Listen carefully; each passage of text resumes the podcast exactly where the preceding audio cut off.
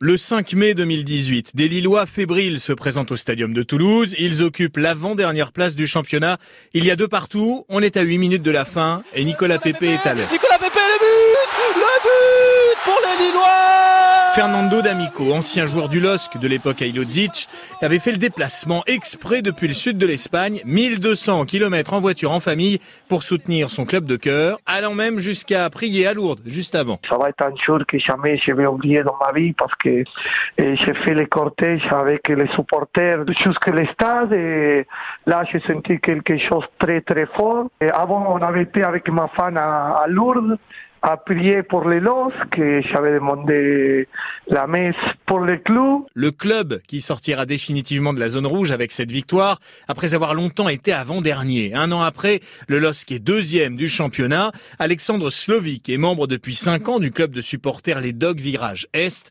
L'ambiance au stade est évidemment bien meilleure cette saison. Je n'y viens plus avec la boule au ventre que j'avais l'an dernier, avec la peur de la défaite et, et de la descente pour le coup l'an dernier. Là cette fois-ci on vient avec la bonne humeur et on se dit... Euh, de toute façon, on est au-delà de nos, attentes, ça ne peut que bien se passer. Mais que s'est-il passé en un an à Lille? Parce que les trois quarts de l'effectif étaient déjà là, notamment Pepe et Mendes, mais il y a eu le psychodrame Bielsa, l'entraîneur du début de saison, viré, et tout s'est alors joué au mental pour Alexandre. En fait, c'est beaucoup dans les têtes, parce que l'année dernière, il y a tout un contexte extrêmement défavorable qui s'est euh, mis autour du club, autant les résultats que euh, voilà l'environnement euh, extra sportif, les médias qui parlaient de nous uniquement mal, les problèmes financiers, etc.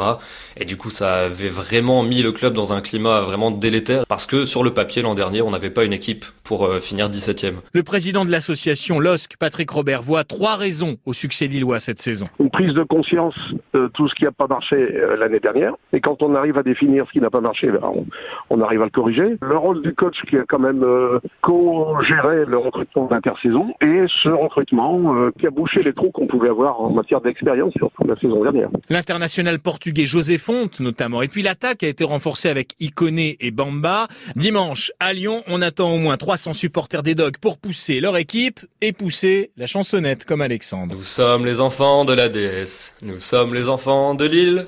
On chante et on se bat pour toi et on te lâchera pas.